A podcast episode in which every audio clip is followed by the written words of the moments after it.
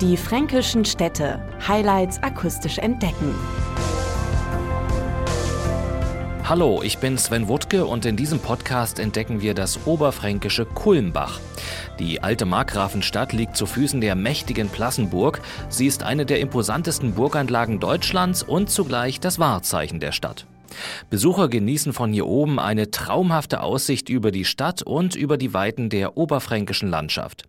Aber die ehemalige Hohenzollern-Festung hat noch viel mehr zu bieten, verrät Erich Olbrich. Die Plassenburg ist ja eines der größten Festungsanlagen, die es nördlich der Alpen gibt. Also da muss man unbedingt mal rauf. Diese Ahnengalerie der Hohenzollern, die in Stein gehauenen Hohenzollern, die muss man sich unbedingt anschauen. Und natürlich auch die Museen in der Plassenburg, allen voran die größte Zinnfigurensammlung der Welt.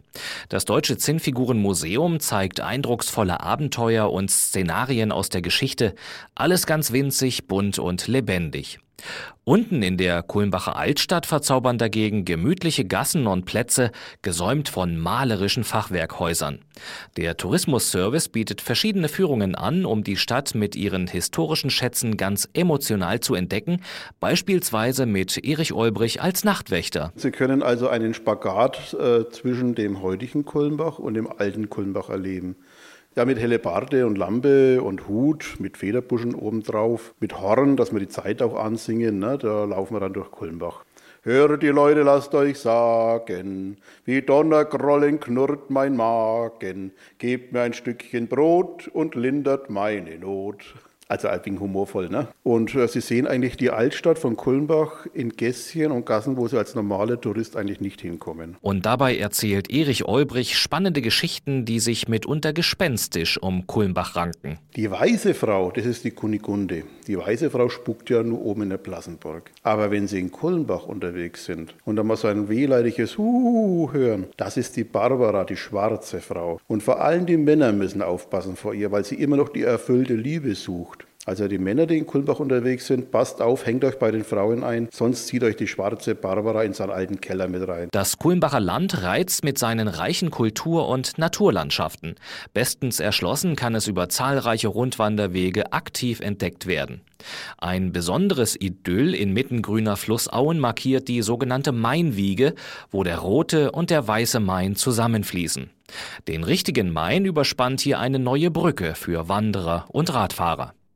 Ein anderes Wandererlebnis beschreibt Tonja Süßer vom Tourismusservice. Es gibt eine sehr, sehr schöne Tour, die ich persönlich jetzt sehr schön finde, wenn man in Kulmbach losläuft, dass man über die Kulmbacher Plassenburg, was ja unser Wahrzeichen der Stadt Kulmbach ist, über den Buchwald hinten vorbei an einem sehr, sehr schönen Biobauernhof kommt, nämlich beim Rangerbauern, bei dem man auch sehr schön Brotzeit machen kann und alles in allem über den Rehberg, wo ein sehr, sehr schöner neuer Naturlehrpfad auch entstanden ist, dann zurück zur Stadt wandern kann. Alles in allem ist es eine Wanderstrecke von vielleicht dreieinhalb, vier Stunden. Das heißt also, das kann man machen, auch wenn man mal auf der Durchreise ist. Also auch dafür würde sich sowas perfekt eignen. Den Rehberg mit seinem neuen Naturlehrpfad kann auch Erich Olbrich empfehlen, und zwar für die ganze Familie. Für Kinder, für Ältere. Man kann da wirklich mal die Tiere sich hautnah anschauen. Man kann da äh, schauen, wie weit kann ich als Mensch springen, wie weit ein Reh oder wie weit springt ein Hase. Und dann hoch rauf zum Rehturm und ein Blick in unsere wunderschöne fränkische Landschaft. Da sieht man auch mal die ganzen Ausmaße der Plassenburg. Man sieht rüber bis zum Ochsenkopf ins Fichtelgebirge, man sieht rauf in den Frankenwald. Also ein wunderbarer Blick in unsere fränkische Heimat. Das entlohnt alles. Und dann laufe ich wieder schön gemütlich drunter in die Stadt und gehe in eine fränkische Gastwirtschaft und esse Schäuferle. Die Genussregion Oberfranken bietet eine Vielzahl heimischer Köstlichkeiten, eben vom Schäuferle über das Kulmbacher Bierfleisch bis hin zu den typisch fränkischen Klößen. Und wie es sich für eine Stadt mit gelebter Brauereitradition gehört, werden dazu süffige Biere serviert. Ob Weißbier, Schwarzbier, Landbier oder Pilz, die Braukunst bringt viele Spezialitäten hervor. Die bekanntesten beschreibt Martin Stendner als typisch Kulmbach. Das eine ist natürlich der Kulmbacher Eisbock, der nur im Winterhalbjahr gebraut wird. Die zweite Sorte, die weltberühmt ist, ist äh, das sogenannte Kulminator oder Eco 28, hat seinen Namen daher, dass er 28 Prozent Stammwürze hat und daraus resultieren etwa 11,5 Prozent Alkohol. Eco 28 galt immer als stärkstes Bier der Welt, ist es unserer Meinung nach heute auch noch. Also Eco 28 und Eisbock, das sind einmalige Bierspezialitäten, die es es nur in Kulmbach gibt. Also in der heimlichen Hauptstadt des Bieres. Es war so, dass früher in Bayern äh, es immer drei dominante Bierstädte gab. München in Südbayern als Gegenspieler im bierischen Sinne. Erlangen war früher eine bedeutende Bierstadt. Und man hat immer so im Gegenzug zu den größeren, eben Augenzwinkern, so einen kleinen Seitenhieb gegeben und sagt, ihr könnt zwar die größte Bierstadt sein, aber wir sind die heimliche Hauptstadt des Bieres. Daher kommt es. Kulmbacher Brauereitradition können Besucher im Deutschen Brauereimuseum quasi hautnah erleben. Wir haben zum Beispiel bei uns den ältesten Nachweis des Bierbrauens im deutschsprachigen Raum stehen. Eine 2800 Jahre alte Bieramphore aus einem keltischen Hügelgrab hier in der Nähe von Kulmbach gefunden. Sind aus der alten Mönchshof-Brauerei das alte Kesselhaus, das alte Maschinenhaus eingepasst und auch etwas moderneres. Wir haben eine gläserne Brauerei integriert. Das ist die erste gläserne Brauerei der Welt gewesen, wo wir unser eigenes Hausbier brauen und man dem Braumeister direkt über die Schulter sehen kann und selbstverständlich auch seinen köstlichen Tropfen probieren kann. Das Brauereimuseum lässt sich im wahrsten Sinne des Wortes erfahren, und zwar auf der Schiene vom Dampflokomotivenmuseum in Neuenmarkt. Volker Dietl nennt die Fahrt vom Eisenbahnerhimmel ins Bierparadies. Der Museumsbesucher kommt zu uns ins Museum, kann sich die Exponate anschauen, steigt dann in einen Schienenbus hinein und fährt dann direkt ab dem Museum hinauf die schiefe Ebene. Das ist ja Europas älteste Eisenbahnsteilrampe und fahren dann runter nach Kulmbach und biegen ein in die Brauerei, Brauerei und Bäckereimuseum muss ich sagen, wo die Leute diese Einrichtung anschauen können. Das Brauerei- und Bäckereimuseum verbindet das Museumspädagogische Zentrum MUPETS.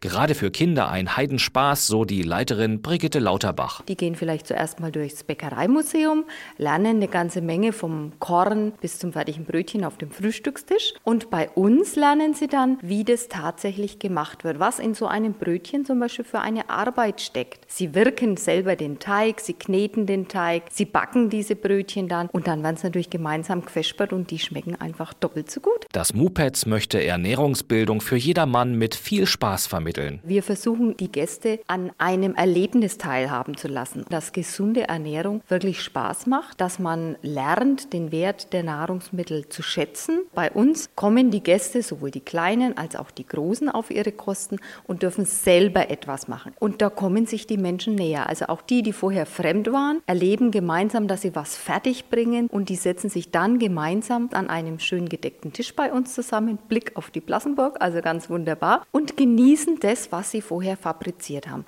Und das ist ein Erlebnis mit allen Sinnen. Ein unvergessliches Erlebnis versprechen auch die Kulmbacher Veranstaltungen. Ein kultureller Höhepunkt ist sicherlich das Plassenburg Open Air.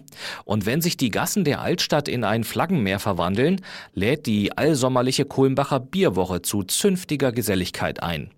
Über 100.000 Besucher kommen, um weltbekannte Biere direkt an der Quelle zu genießen, sagt Martin Stendner. Dort gibt es dann in allen vier Ecken ein extra eingebrautes Festbier, süffig, stärker als andere Biere. Die Stimmung natürlich im Bierstadel mit etwa 4.000 Leuten bringt die fränkische Lebensart so ein bisschen auf den Punkt mit entsprechender Musik, einem Treiben, das sich eigentlich durch die ganze Stadt oder das Städtchen hier zieht richtig mal einen Abend feiern auf dem Kulmbacher Bierfest, das sollte man sich nicht entgehen lassen. In der besinnlichen Zeit verwandelt sich der Marktplatz von Kulmbach in ein Winterdorf und das Bummeln durch die geschmückten Gassen der Altstadt beschert Groß und Klein ein zauberhaftes Antlitz. Heimisches Kunsthandwerk zu Füßen der verschneiten Plassenburg machen das historische Ambiente perfekt und das Kulmbacher Weihnachtsbier, der legendäre Eisbock und Stockbrotgrillen am Lagerfeuer machen warm ums Herz. Eine weitere Spezialität bietet Konditormeister Holger Griesenbrock mit dem Burgkellerstonnen. Das ist eine spezielle fränkische Rezeptur. Der wird bei uns in der Backstube gebacken. Danach wird er in Butter getaucht, in Vanillezucker gewälzt und wird in den Keller eingebracht. Das sind alte Keller unterhalb der Plassenburg, wo früher Bier drin gebraut wurde und gelagert wurde. Und dort reift er dann drei Wochen. Dadurch erhält er seinen besonderen Geschmack. Der Kulmbacher Burgkellerstollen verbindet Heimat und Tradition, sagt Holger Griesenbrock. Osnabrück. Und eine besondere Romantik erfährt der Besucher dort, wo der Stollen seine Reife erhält. Man trifft sie am Rathaus mit dem Nachtwächter zusammen, geht durch die Altstadt. Letztendlich trifft man sich vor den Toren des Kellers. Dort gibt es Lagerfeuer, mittelalterliche Musik. Wir sind alle mittelalterlich verkleidet. Man geht in die Kellereien, die dann mit Kerzen beleuchtet sind und dort darf dann jeder den Stollen verköstigen. Wenn Sie nun auf den Geschmack gekommen sind, Kulmbach mit allen Sinnen zu erleben und zu genießen, die Stadt heißt Sie zu allen Jahreszeiten herzlich willkommen. Weitere Informationen finden Sie unter diefränkischenstädte.de und natürlich auch auf kulmbach.de. Die fränkischen Städte. Highlights akustisch entdecken. Diese Produktion wurde unterstützt durch den Europäischen Fonds für regionale Entwicklung.